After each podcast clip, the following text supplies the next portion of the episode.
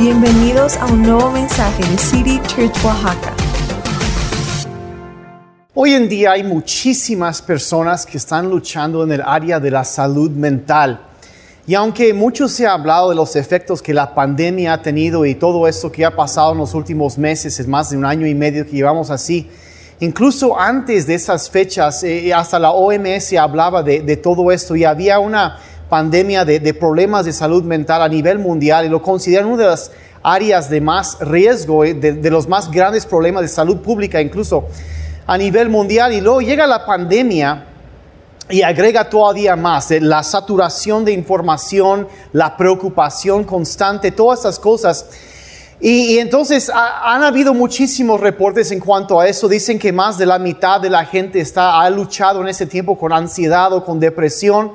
Mucha gente ha estado batallando, pero aún más allá de lo que los reportes dicen en la televisión, mucha gente me lo ha dicho a mí también que han estado batallando en este tiempo. Y para ser honesto, yo también he, batallado en este tiempo. Y, quería hablar hoy, eh, contarles una historia de la Biblia, porque yo ah, encuentro ahí esperanza. Y yo creo que ah, va a ser algo que te va a traer esperanza, dirección a ti también. Y pero ¿por qué hablo de eso? Yo, yo creo que es importante que como iglesia no rehusemos hablar de temas tan actuales, tan importantes como esto.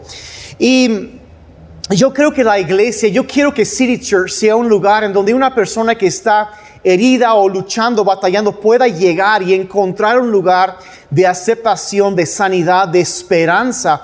No un lugar en donde los van a enjuiciar o juzgar o o criticar o señalar porque están batallando con alguna situación en su vida. Yo quiero que seamos un lugar en donde la gente pueda conocer el amor de Dios a través de su iglesia y, y especialmente en aquellos que, que sufren en el área de la salud mental. Entonces, como digo, quiero llevarte una, una historia en la Biblia que yo creo que te será de ayuda, porque yo sé que a mí me ha sido de mucha ayuda.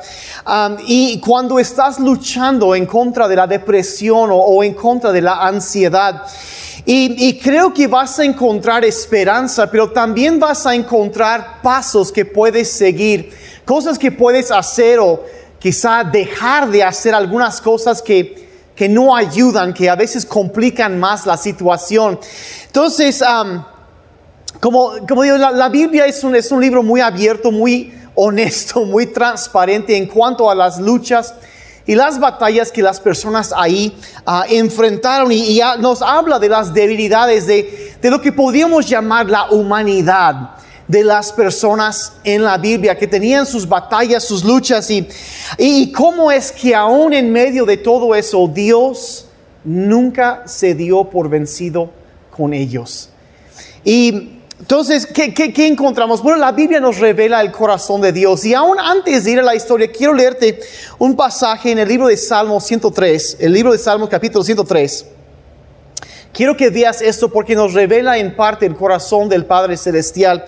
Dice así el verso 13 y 14, dice, el Señor es como un padre con sus hijos, tierno y compasivo con los que le temen entonces, quizá eso no fue el cuadro de un padre que tú tuviste, entonces te hace raro eso, pero sea como haya sido esa situación, el, deseo de Dios para un padre y el, el, cuadro que Él refleja, lo que Él nos enseña, que un padre que es bondadoso, es compasivo y tierno con sus hijos, y es el corazón del Padre Celestial contigo y conmigo. Y, y el verso 14 dice, explica por qué Dios es así. Dice, pues, pues Él sabe lo débiles que somos y se acuerda de que somos tan solo polvo.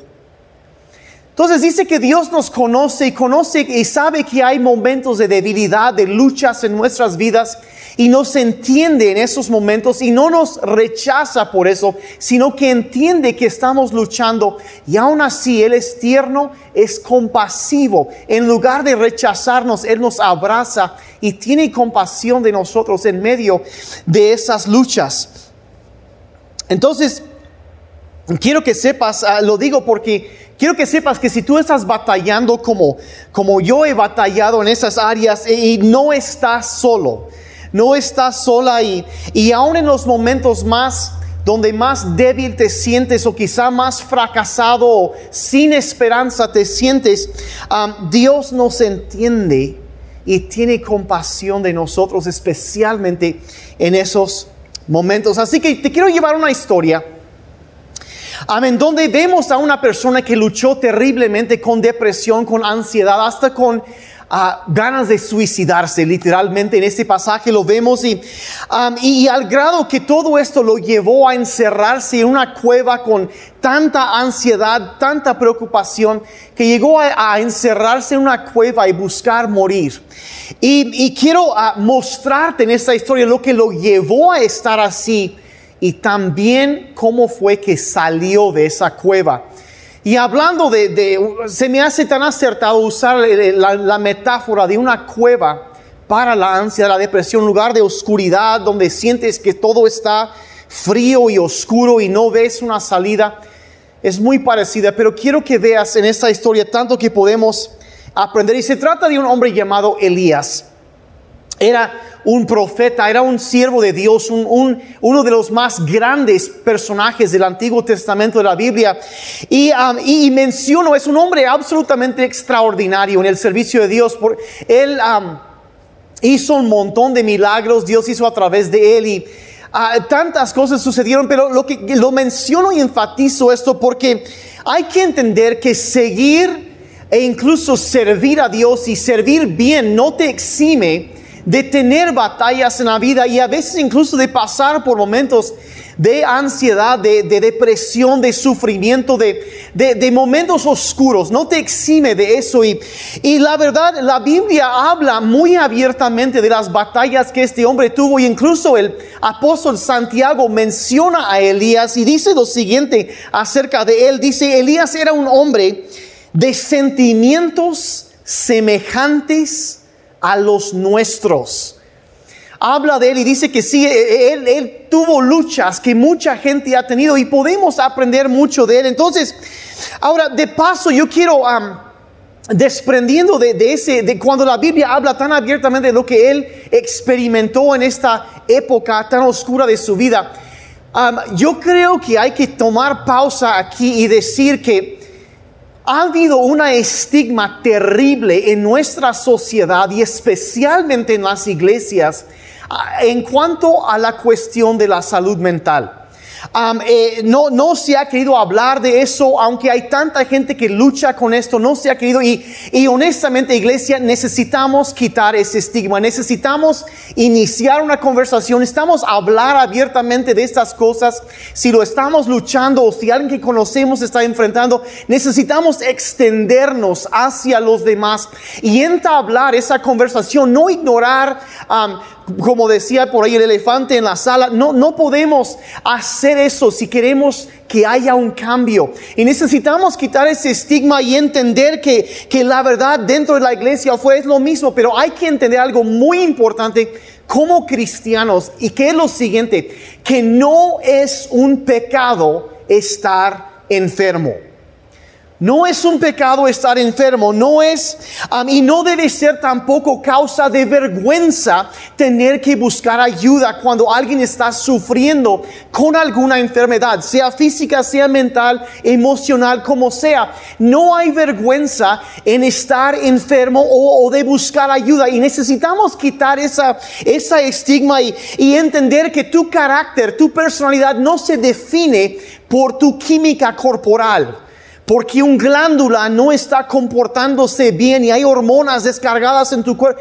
Eso no define quién eres tú. Identidad no se basa en una enfermedad. No se basa en estas cosas y, y, hay que entender que tu cerebro, mi cerebro, al igual que el corazón o los pulmones o el hígado, es solamente, es un órgano en nuestro cuerpo y a veces eh, la, verdad es que los cristianos a veces sufren de depresión y de ansiedad y no es por una falta de espiritualidad o por debilidad, no es por eso, incluso la Biblia habla, la, versión Dios habla hoy, habla de Jesucristo en el huerto de Getsemaní y dice, la noche antes de su crucifixión, dice que Él se deprimió hasta la muerte. Dice esa versión, hasta Jesucristo se deprimió. Eh, eh, David, Pablo, tantas personas en la Biblia lucharon con esto y necesitamos entender que no es causa de vergüenza, es parte de, vivir en un mundo caído y, es una realidad, desafortunadamente, y hay que entender eso y cuando es una, una enfermedad, de la misma manera que a veces uno puede tener un dolor eh, de las muelas o romperse un hueso o que cualquier persona puede tener una arteria tapada, igual puede suceder con esta clase de enfermedades. Y necesitamos entender eso y, y entender también ser congruentes que cuando la salud física Ah, se viene abajo, pues buscamos ayuda médica, buscamos con un doctor, buscamos ah, tratamiento con un, un, profesional de la salud que nos ayuden y buscamos sanar y así debe ser. Y, y de la misma manera, cuando la salud mental y emocional está... Ah, está causando sufrimiento, no debemos ignorarla. No debemos tampoco negar la situación y no debemos sentir vergüenza por lo que está pasando. Ah, también buscamos ayuda con profesionales, eh, tomamos medicina de ser necesario y, y enfrentamos las causas o las situaciones que están provocando esa situación. Y trabajamos con profesionales, con doctores, con consejeros, psicólogos, terapeutas, con pastores, con ah, otros creyentes y con, tal ah, de, restaurar esa salud al igual que lo haríamos con nuestro cuerpo físico. Y no hay vergüenza en eso. Entonces, llegamos a la historia aquí. Todo eso fue como la introducción, y, pero son cosas que se necesitan decir, se necesitan hablar, sacar sobre la mesa y vamos a tratar con eso. Entonces la historia, aquí lo encontramos, el primer libro de Reyes, capítulo 19. Ahora, antes del 19 está el 18 y en el 18 narra una de las más grandes y famosas confrontaciones um, entre, uh, en la Biblia entre Dios y, Baal, que es un, malvado, un espíritu malvado, un demonio, un ídolo que el pueblo de Israel estaba adorando. Y en la historia, en el capítulo 18, Elías confronta a la nación entera y lo que básicamente, estamos hablando de 850 eh, sacerdotes satanistas ahí, y él los reta, vamos a hacer un sacrificio, pero no le vamos a poner fuego, y tú vas a pedir a tu Dios, y yo voy a pedir a mi Dios, y el Dios que manda fuego desde el cielo y consume el sacrificio, pues que ese sea Dios. Y a la gente les pareció bien, ah, eso es una buena prueba, y sí lo es. Y entonces sucede, ellos danzan y hacen sus ritos y se están cortando y desangrándose todos eh, los, los, sacerdotes satánicos ahí y no pasa nada, obviamente. Y por fin Elías se para, lo empapa de agua todavía, hace una zanja alrededor, lo llena de agua y le pide a Dios, Señor, que este pueblo vea que tú eres el único Dios verdadero. Y en este instante cae fuego del cielo enfrente de la nación entera se quema hasta, hasta chupó el agua. O sea, una cosa, eh, la gente se arrepintió de su pecado, sacaron a los, a los, a los eh, sacerdotes de, eh, satanistas de ahí. Y una victoria, un día tremendo, la, la más grande victoria en toda su vida de Elías. Ahora el capítulo 19 narra lo que sucede después de esta confrontación, después de estar en la cima a veces viene un valle después. Y entonces voy a leer la historia y voy a comentar algunas cosas que Dios me ha estado enseñando a través de este pasaje en los últimos meses. Dice así, capítulo 19, verso 1. Dice, cuando Acab, Acab es el rey de la nación y él a un rey malvado, pero él tuvo que admitir que era Dios quien, quien actuó. Dice, cuando Acab llegó a su casa esa noche, dice, le contó a Jezabel, su esposa, una mujer terriblemente malvada, le contó a Jezabel lo que Elías había hecho, incluso la manera en que había matado a los profetas de Baal. Entonces Jezabel le mandó este mensaje a Elías, que los dioses me hieran e incluso me maten si mañana a esta hora yo no te he matado, así como tú los mataste a ellos. Entonces esta mujer le lanza una amenaza. Ahora, aquí la pregunta que a veces surge en mi mente es lo siguiente, si ella realmente pensaba matarlo, ¿por qué mandó un mensajero y no un asesino de una vez? ¿Por qué no lo hizo? Porque yo creo que ella sabía que era una persona, un personaje político muy astuta y sabía que era muy popular con la nación y que ah, a lo mejor le afectaría políticamente y si hacía algo. Entonces ella supo, yo creo, que si sembraba el temor y la ansiedad en la mente de Elías, esa mente se iba a encargar de orillarlo. Se iba a encargar de tirarlo y de tumbarlo, que él mismo se iba a armar una tormenta en su mente y se iba a hundir debido a eso. Y creo que fue por eso que ella lo mandó. Ahora no sé, pero sospecho que algo por decirlo, porque digo, ¿por qué no mandó un asesino de una vez? No, no lo hizo. Entonces, hay que, entonces que, esa ansiedad o el, temor por la amenaza lo iba a hundir, porque iba a empezar a dar vuelta en su mente y lo iba a hundir. Entonces, hay que entender que el temor lleva a la ansiedad y vean lo que sucede a continuación. Verso 3, Elías dice, tuvo miedo y huyó para salvar su vida. Entonces, hay que, eh, eh, eh, en este punto empezamos a ver un patrón en la mente de Elías, en su forma de pensar.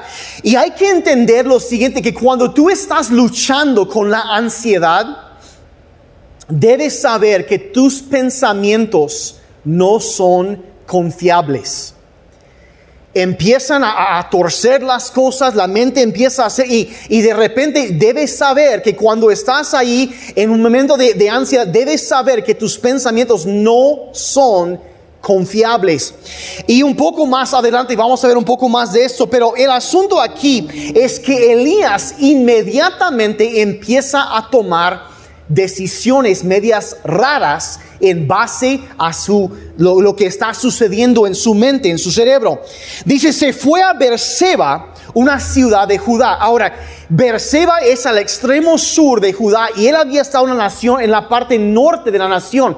Estamos hablando aproximadamente unos 150, entre 150 y 170 kilómetros de distancia de donde él estaba, donde Jezabel lo amenazó. Y ya en el reino de Judá, en otra nación ya, donde ella no tendría jurisdicción ni autoridad ahí, pero se va ahí y dice, y dejó allí a su sirviente.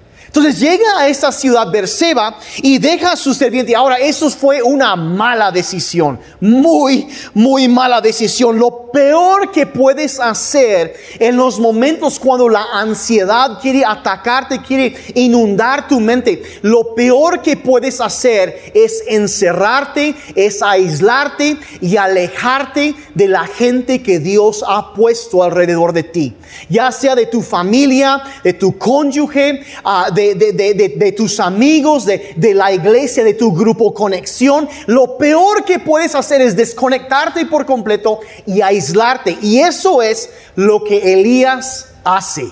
Empieza a tomar malas decisiones. y hay, hay que entender que el aislamiento no es un buen lugar para pelear tus batallas. No quieres estar peleando solo, no quieres, necesitas entender que tienes que involucrar a otras personas en tus batallas, no luchar solo, no es bueno que estemos solos. Y especialmente en los momentos cuando la mente empieza a hacer cosas que no debería estar haciendo, necesitas entender eso. Está, mira, mira, y, si hay algo que yo quiero que sepas es que mucha gente lucha y batalla con eso y sabes que es hasta a veces hasta parte normal de la vida. Está bien no estar bien. Pero lo que no está bien es tratar de enfrentarlo solo. Es de lo peor que puedes hacer. Y, eso es lo que Él hace. Mira, el remedio que Dios nos ha dado tantas veces, en tantos problemas, en tantas situaciones, son otras personas. Y a lo mejor tú ahorita estás sentado escuchando eso y el remedio, la, la respuesta de Dios para eh, la situación que estás enfrentando, si sientes que estás hundiéndote en ansiedad, en depresión, a lo mejor la respuesta de Dios está sentada junto a ti en este momento. O sentado junto a ti. Y lo que necesitas hacer es en lugar de encerrarte y alejarte de ellos, necesitas abrirte y entablar esa conversación. Mira, no te aísles, no te desconectes de ellos. Es lo que Dios ha puesto alrededor, de ti. No hay vergüenza en admitir que estás batallando y en pedir ayuda. Hasta Jesucristo lo hizo. Quédense conmigo porque estoy batallando. Él lo hizo y si Él pudo, no es señal de debilidad ni algo para avergonzarse pedir ayuda. Entonces, eso es lo que, entonces, primer error aquí de, de, Elías empieza a tomar decisiones medias raras porque no puedes confiar en tus pensamientos cuando estás con ansiedad, entonces, y luego se aísla de las personas, y luego verso 4 dice, luego siguió solo todo el día hasta llegar al desierto. Ahora mira, si hay un lugar en todo el mundo donde no quieres estar solo, es el desierto, pero ahí va Elías. Ahí va, los deja y se, se clava en el desierto, se encierra en, eh, no sé si el, eh, sería encerrarse en su recámara o yo no sé, pero el asunto es que se va en el desierto. Dice, y se sentó debajo de un solitario árbol, árbol de retama y pidió morirse. Basta ya, Señor, quítame la vida, porque no soy mejor que mis antepasados que ya murieron. Entonces lo encontramos en este punto donde sus pensamientos se están clavando cada día más. En un momento te voy a demostrar qué es lo, que ha sido su proceso de pensamiento. Pero encontramos en este punto otro ingrediente que está aparte del, aislamiento, la ansiedad de, alejarse de la, de, la, ayuda de las personas. Se va y, aquí bajo el, el, árbol ya está pensando, pidiéndole a Dios que lo mate. Y luego dice, dice, ¿por qué? Porque no soy mejor que mis antepasados que ya murieron. Entonces, ¿qué sucede aquí? Aparte del aislamiento, aparte de, de, todo esto que está haciendo, Él está también haciendo algo que es peligrosísimo aquí, que se está comparando con otras personas. Se está comparando, está hablando con mis antepasados, que yo no soy mejor que ellos. Entonces empieza a trazar una conexión o, con otros siervos de Dios, con otras personas que vinieron antes de él y, está como que en su mente dándose cuenta de, ay no, es que ellos lo hicieron mejor y, esto y aquello. Entonces empieza a hundirse usando estas comparaciones. Y mira, en otras, o sea, se, se estaba comparando con otros y mira, las comparaciones aquí literalmente lo estaban destruyendo él estaba, eh, eh, eh, alguien por ahí dijo que, que la comparación es el asesino de la felicidad. Y él está comparándose y, y una de, con los otros profetas y eso y aquello. Y dirías, bueno, ¿qué tiene eso que ver con nosotros? Mira, una de las cosas que yo he visto y yo he luchado también con esto, o sea, no nos, o sea, no, no, no, no voy a mentir, es, es el área de compararnos con otras personas. Y a lo mejor él se estaba comparando con la gente que vino antes de él u otros siervos de Dios. Y a veces, mira, es tan fácil hoy en día que aparte de, todo lo demás que está pasando, que la mala información acerca de las noticias y todo, y luego te metes en redes sociales y, todo mundo más, ya mira, ahí está hasta un congreso, ya tienen y, está pasando, y ay, qué bien comparten y todo, y te la pasas comparando y te sientes como una cucaracha cuando terminas de verlo. Y si no estás seguro que eres un total perdedor, pues abre Instagram para que te lo confirman, ¿no? De una vez. Y ya, y vas viendo, ay, no, pues fulano, mira que, no, qué ropa están poniéndose. Y te pasas la vida comparándote con otras personas y, ay, ay, no, y, mira, eh, no, no puedes estar feliz cuando te la pasas viendo esa clase de cosas todo el tiempo.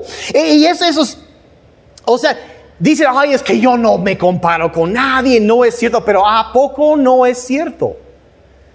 Sí, sí, sí, esa, así veo varios codazos, los puedo sentir en el espíritu, que alguien Así es, es, es eh, mira, la Biblia dice en Proverbios que el corazón tranquilo trae vida al cuerpo, pero la envidia corroe los huesos. Y cuando tú empiezas a meterte y estás comparándote con medio mundo, y ay, no, y este, qué bien hace esto, y ay, mira, esos se fueron de vacaciones y yo no pude, y esto y aquello, y, y te la y luego entra la espinita en lugar de paz y tranquilidad, que es lo que un corazón y que eso trae salud a tu cuerpo. Lo que esto dice es que desde adentro la envidia es, es que no se vale que ellos pueden hacer esto, y ay, les toca eso, y yo no he podido, y no sé, y va, te la pasas con comparando, es el asesino de la felicidad. Y dices, la, y eso llega a afectarte. Mira, yo no necesito clavarme. Y si tú no me crees, mira, googlea redes sociales, depresión, relación entre, o algo así. Y vas a ver la cantidad de estudios que ha, que ha salido de, de todo eso, del peligro que hay en todo eso. Y mira, yo no soy anti redes sociales. Bueno, igual y sí. Pero el asunto aquí es que, ¿qué bien deja.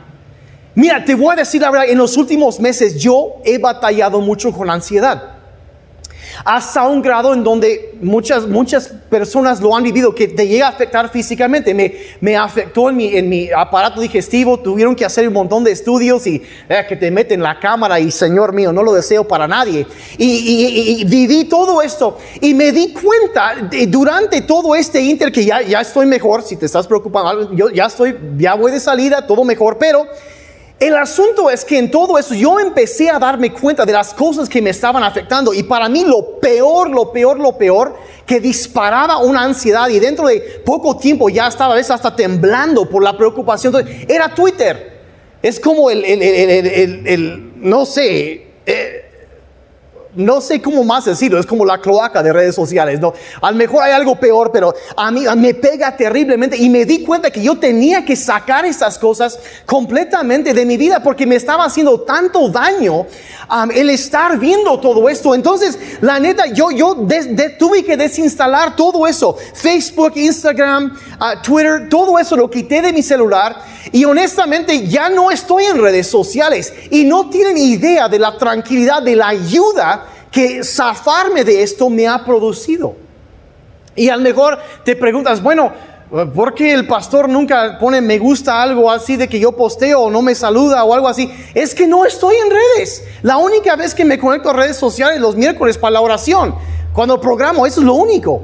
¿Y por qué? Y de ahí me zafo porque entro y hay cientos de notificaciones, pero no porque me empieza y empiezo a hundirme. Y esto, esta cuestión de, es que no, las comparaciones sí afectan. Y lo que me ha ayudado tanto quitar eso, dejar de verlo, o sea, dice, sí hay que estar informado, sí, pero puedes informarte en cinco minutos, no necesitas cinco horas para hacerlo. Y, digo, no estoy como que es mi, mi, mi, mi rant aquí, enojo en contra de la red. No, simplemente estoy diciendo que a mí me ha afectado y me ha ayudado mucho bajarle y quitar eso. Quizá te, te haría bien a ti también. No sé, piénsalo. Pero el, e, el asunto es, aquí quizá, digo, quizá probarlo, pero entonces, él estaba con eso, estaba comparando y lo llevó entre la comparación, el aislamiento, todo esto. Y, luego quiero que saltemos al verso 10 de este pasaje antes de seguir, porque nos revela su proceso de pensamiento, que lo llevó a Elías a la conclusión que sería mejor morir. Verso 10 dice, he servido con gran celo al Señor Dios Todopoderoso, respondió Elías pero el pueblo de Israel ha roto su pacto contigo y derribó tus altares y, mató a cada uno de tus profetas. Y yo soy el único que queda con vida y ahora me buscan para matarme a mí también. Entonces él tiene todo un montón de cosas que está pensando. Es que se olvida de la victoria que tuvo y está luchando y ya, ya armó su realidad alterna en su mente. Como aquellos que dicen, ah, tengo otros datos. Bueno, él tenía otros datos, ¿no? Y había armado su, su, su, su realidad alterna. Y, y mira, Perdónenme por explicarlo así, pero ¿a cómo podemos comparar eso? ¿Qué él estaba pensando y dando vueltas en los 150 kilómetros de viaje y luego hasta la montaña del Señor a Sinaí, otros 300 kilómetros? ¿Qué estaba pasando en su mente? Había llegado, como digo, tus pensamientos no son confiables cuando estás luchando con la ansiedad. Y él había seguido un patrón de pensamientos y lo llevó a estar convencido de que ya era el único y no había nadie más. Ahora, ¿a qué podemos comparar esto? Bueno, perdónenme por usar el siguiente ejemplo, no, pero ¿alguna vez has visto a una vaca comer? ¿Qué es lo que hacen? Bueno, comen y luego se van y vomitan un poco de la comida y lo empiezan a masticar otra vez. Y luego lo vuelven a tragar, esperan otro ratito y luego vuelven a vomitar y lo empiezan a masticar otro poco y lo, lo vuelven a tragar y así. Y esto se llama rumiar.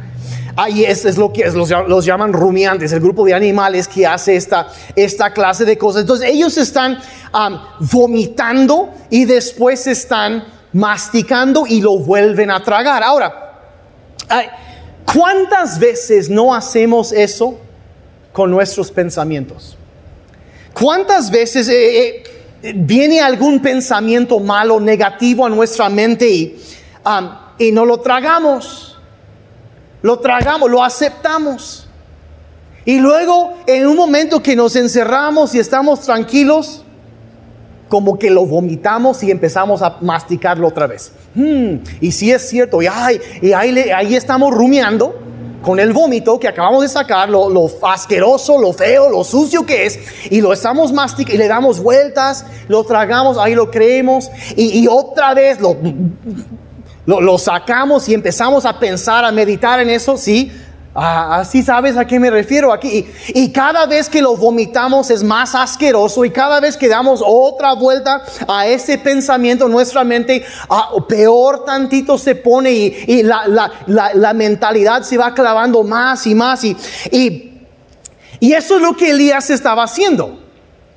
Ahora, quizá es un pensamiento que se nos vino, quizá es algo que alguien más vomitó sobre nosotros y, lo aceptamos y lo tragamos. Ay, tú nunca vas a hacer nada. Y lo tragamos y ay, eres un desastre. Ah, lo creemos, lo tragamos y después lo sacamos y le damos vuelta, lo masticamos, lo vomitamos y lo volvemos a tragar. Y cada vez se pone peor la situación. Y luego agrégale que está aislado, que no está sacando con alguien más que diga, oye, es una locura lo que estás pensando. Pero de todas formas, tú te lo tragaste, no estás escuchando a nadie más, estás encerrado en tu mundo y estás hundiéndote cada vez más, rumiando, comiendo el vómito de nuestro cerebro y ahí y luego nos preguntamos por qué estamos tristes. Bueno, hay un montón de cosas sucediendo aquí y tenemos que aprender de que eh, la Biblia nos enseña de, de, identificar pensamientos que no vienen de Dios, de echarlos fuera, de tomar autoridad sobre eso y llenarlos con la verdad de Dios, lo que Él dice, no lo que la gente dice, no lo que los demás dicen, no lo que nuestra propia mente a veces cuando, cuando no estamos tan bien, lo que nuestra propia mente a veces dice de nosotros. Y eso es lo que Elías estaba haciendo. Y, cuando estás batallando con la ansiedad, tus pensamientos no son confiables. No son confiables. Más adelante Dios le dice, sabes que no estás solo. Todavía hay siete mil otras personas que están bien. Pero él se había hundido en, esta, en este foso, esta cueva de mentiras que había armado en su mente. Y se había convencido de que eso era la realidad. Cuando la verdad era que ni al caso, pero él ya se había cegado a la realidad y Dios tenía que venir y decirle. Entonces, él estaba solo, está aislado, desconectado de la gente más cercana a él, rumiando vómito en su mente y, mira, nada bueno va a salir de eso, nada bueno salir. Y cuando te juntas todo eso, el aislamiento, a el, el compararte con otros, el, el rumiar pensamientos tóxicos, bueno, es un muy mal camino. Y hacia allá iba y era Elías, pero hay que saber que no era lo único, todavía había más en el cóctel que él estaba enfrentando. Verso 5, Dice entonces él se acostó y durmió debajo del árbol. Ahora, ¿qué nos dice esto? Él estaba agotado físicamente, la carga de adrenalina de lo que había pasado, estaba cansado. Cuando tú estás o cuando yo estoy físicamente cansado, tus emociones se ven negativamente afectadas. ¿A poco no es cierto? ¿A poco cuando estás cansado y ya te quieres dormir, a poco no te pones de malas? Todos lo hacemos, así somos los seres humanos. Y él estaba, eh, y mira, a veces la cosa más espiritual que puedes hacer es tomarte una siesta. Es descansar un poco, es eh, la verdad, cuántas veces no hemos empujado nuestro cuerpo físico más allá de lo que aguanta y, y está sufriendo por eso. Y eventualmente hay consecuencias. Y él llegó a un punto donde estaba físicamente exhausto y colapsa en este lugar. y él estaba, eh, como digo, la descarga de adrenalina, todo esto, el bajón que da después, todo se le juntó. Y te diré la verdad, a veces lo que a mí, como predicador, como siervo de Dios, a veces eso me ha pasado a mí también. Los cuando teníamos reuniones presenciales y yo compartía tres, cuatro veces el domingo, llegaba a la casa el domingo en la noche y out. Ah, en modo zombie, me sentía y el, lunes estaba yo como con una neblina terrible y, muchas veces le puedes preguntar a mi familia, los lunes para mí era un día de lucha terrible por el mismo cansancio, el agotamiento físico y la descarga de adrenalina que era el día anterior. No me quejo, no me quejo, pero simplemente era parte de la batalla. Y cuando me di cuenta de lo que estaba pasando, ok, es esto, y es, necesito descansar y, y, todo eso vamos aprendiendo y, y en todo esto vemos, bueno, entonces está cansado, está aislado, está comparándose con otros, rumiando todo esto en su mente. ¿Y qué es la postura de Dios en cuanto a esto? ¿Qué es lo que Dios hace cuando alguien está batallando así? Verso 5 continúa diciendo, mientras dormía, un ángel le tocó y le dijo, levántate y come. Y Elías miró a su alrededor y cerca de su cabeza había un poco de pan horneado sobre piedras calientes y un jarro de agua. Así que comió y bebió y volvió a dormirse. Volvió a dormirse y, a veces tú piensas, bueno, va a aparecer un ángel, le va a traer la gran revelación, el mensajazo así de parte de Dios y, no le va a decir y esto y, y, ¿qué, llega, ¿qué hace el ángel? Llega y checa que esté bien alimentado, bien hidratado. Y después que toma otra siesta. Es tan sencillo, Dios sabe las necesidades, conoce las necesidades que tenemos. Y, lo que sucede en el cuerpo físico afecta en la mente también. ¿Y qué hace Dios? Manda a su ángel y lo atiende en cuanto a lo físico, lo que él necesitaba primero. Ah, hidratación, alimentación y descanso. Ahora, mira, yo, ah, yo sé que eso suena muy poco espiritual. Pero no olvides que tu espíritu habita en un templo físico y, la, condición física afecta lo que está sucediendo. Es un órgano, nuestra mente es un órgano, nuestro cuerpo y la alimentación lo afecta. Ahora, no tengo tiempo ahorita para entrar en todo eso, pero, pero la verdad, quizá hay alguien que simplemente necesita oír eso, que, sabes que come algo sano hidrátate bien, descansa. Y es un mensaje de parte de Dios para ti, a lo mejor. A lo mejor no suena muy espiritual, pero cuando sacamos la chatarra y empezamos a alimentarnos mejor, todo empieza a funcionar mejor. Y Dios sabía esto, entonces esto es un tema en sí. Pero, pero el asunto es que Él hace eso, se encarga de sus necesidades físicas primero. Después, verso 7, el ángel del Señor regresó. O él ya se había dormido y dice, levántate y come un poco más. Levántate y come un poco más. De lo contrario, el viaje que tienes por delante será demasiado para ti. Aquí no es el final de la carrera, Elías. Todavía hay algo más, pero necesitas cuidarte y llenarte tú para poder aguantar. Necesitas algo de parte de Dios para poder hacerlo, porque es imposible para ti, pero Dios puede darte lo que te hace falta. Entonces, verso 8, se levantó, comió y bebió. Y la comida le dio fuerza suficiente para viajar durante 40 días y 40 noches hasta llegar al monte Sinaí, la monte de Dios. Es un viaje probablemente de unos 300 kilómetros que él va a pie. Entonces dice, ahí llegó a una cueva donde pasó la noche. Esa es la, la cueva, se encierra. Y entonces el Señor le dijo a Elías, ¿qué haces aquí, Elías? Y el verso 10 que ya leímos es la respuesta de él. Dice, he servido con gran celo al Señor Dios Todopoderoso, respondió Elías, pero el pueblo de Israel ha roto su pacto contigo, derribó tus altares y mató a cada uno de tus profetas. Soy el único que queda con vida y ahora me buscan para matarme a mí también. Ahora, yo voy terminando con esto. Hay muchísimo más que podría hablar en este pasaje, pero lo que me a veces eh, tenemos la idea de que Dios se le acerca, oye, Chihuahua, ¿qué estás haciendo aquí, Elías? A ver, ¿qué haces? Pues, pero se nos olvida que Él es un Dios tierno y compasivo. Que Él se acerca con sus hijos y aquellos que están doliendo. Él siente su dolor. Y la razón verdadera, yo creo que Dios le está diciendo, ¿sabes qué? ¿Qué haces, Elías? ¿Qué, era, un, era como lo que diríamos hoy en día, oye, Elías, ¿qué pasó? ¿Cómo estás?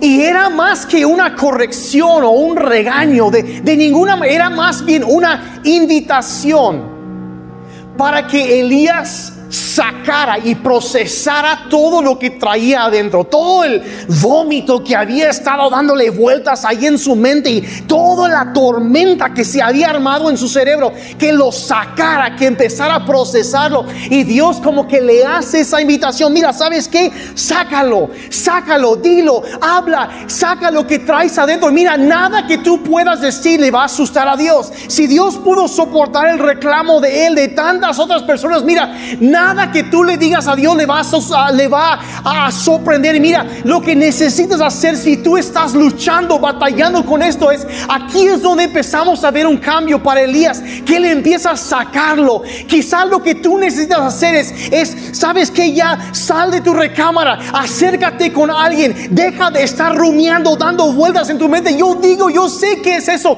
encerrarte y clavarte en tus pensamientos y hundirte. Y lo que tienes que hacer es levantarte y responder y decir, ¿sabes qué? Hay esto y abrirte. Mira, solo estás tan enfermo como tus secretos lo sean.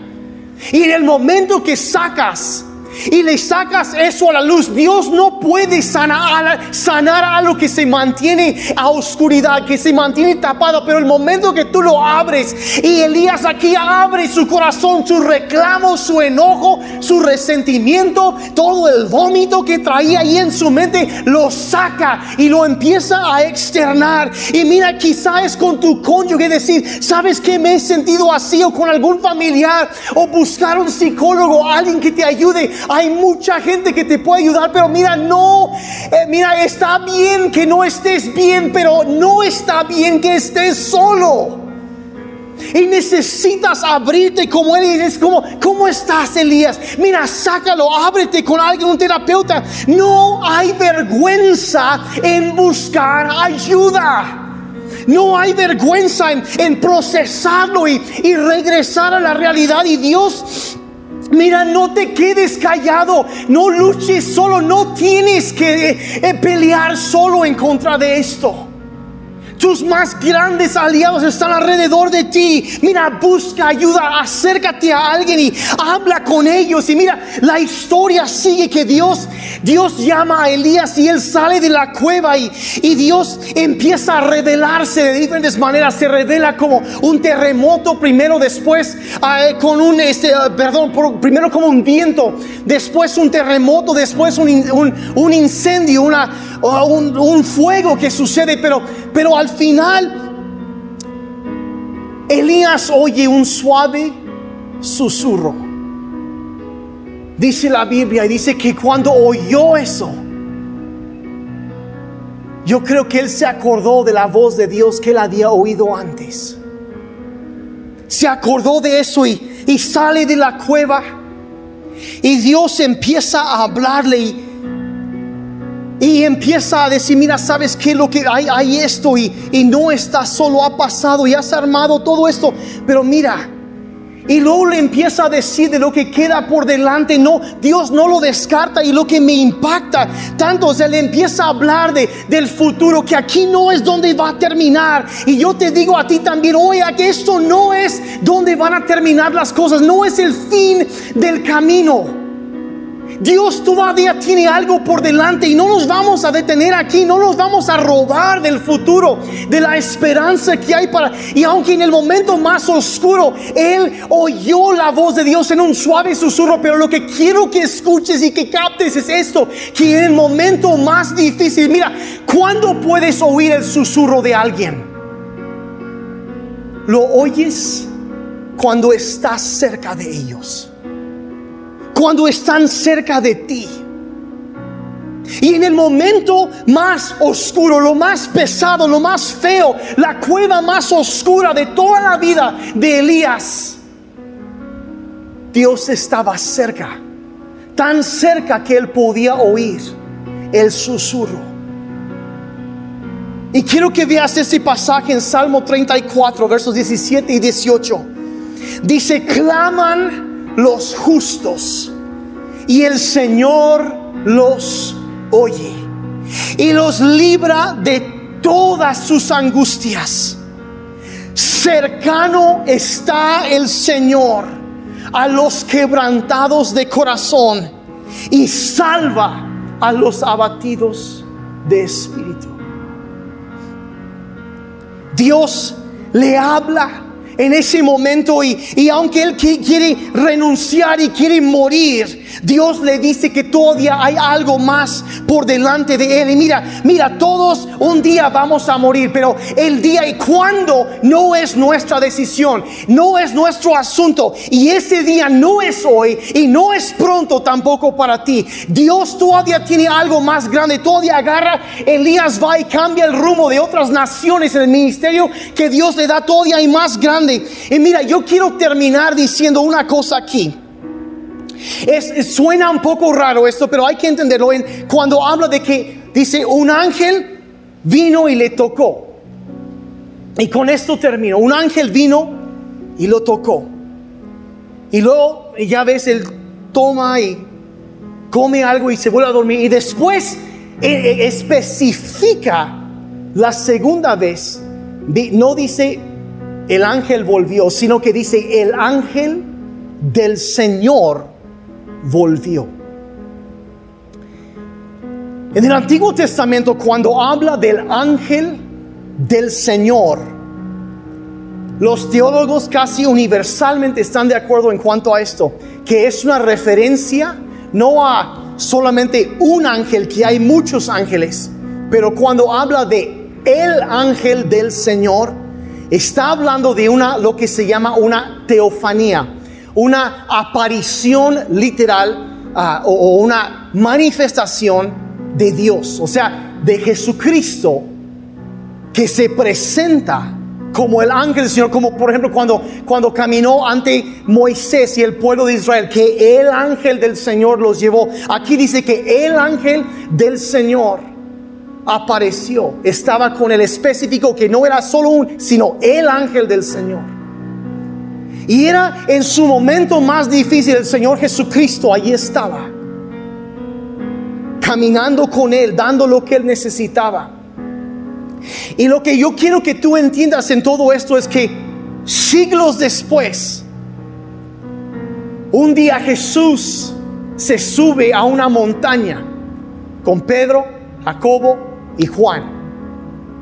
Y ahí dice la Biblia, fue transfigurado delante de ellos. Se volvió, lo vieron por un instante en su gloria celestial.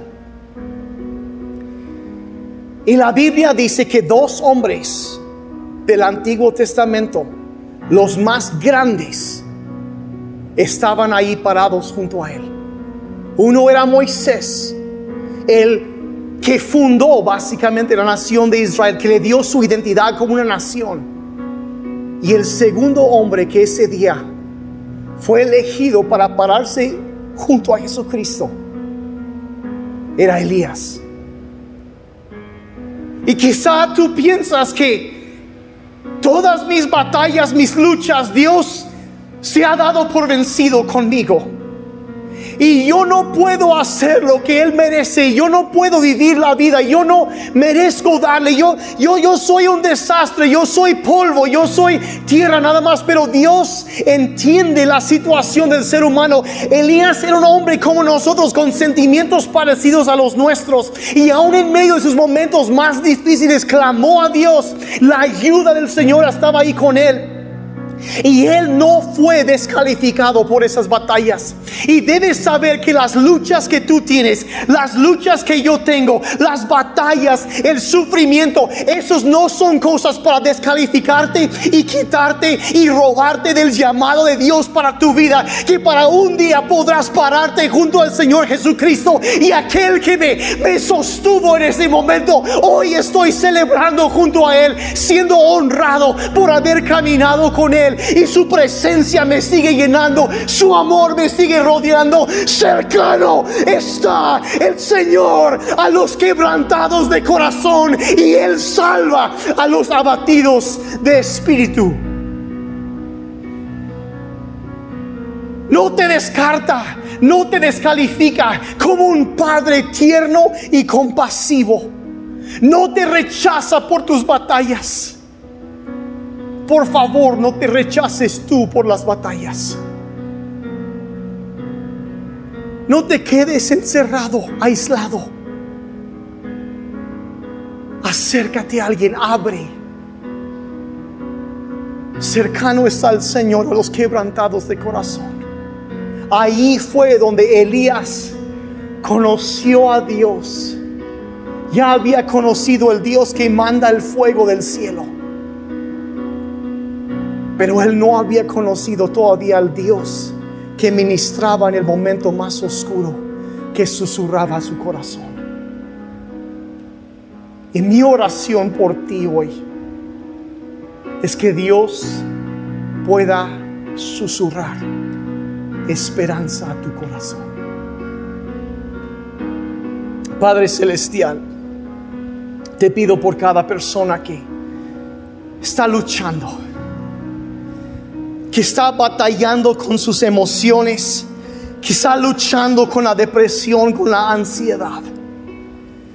Padre, yo pido, pido por tu ayuda.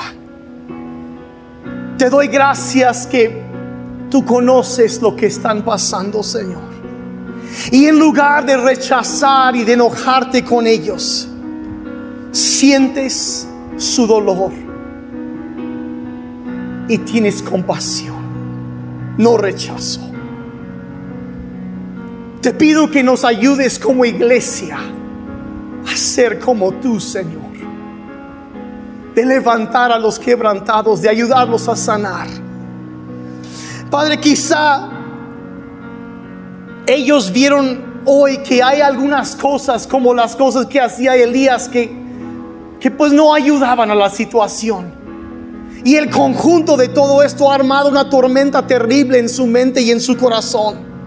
Y han empeorado la situación. Y te pido que nos ayudes a ver, Señor, y, danos el, poder y el valor necesario para, para, para hacer un cambio positivo. Padre, para acercarnos, quizás es abrirnos y hablar con alguien, quizás es buscar ayuda con un doctor, con un profesional, no sé. Padre, pero sea lo que sea, te pido tu ayuda. Pero por encima de todo eso, Señor, te pido que, que cada uno pueda oír el suave susurro de tu voz, como le pasó a Elías.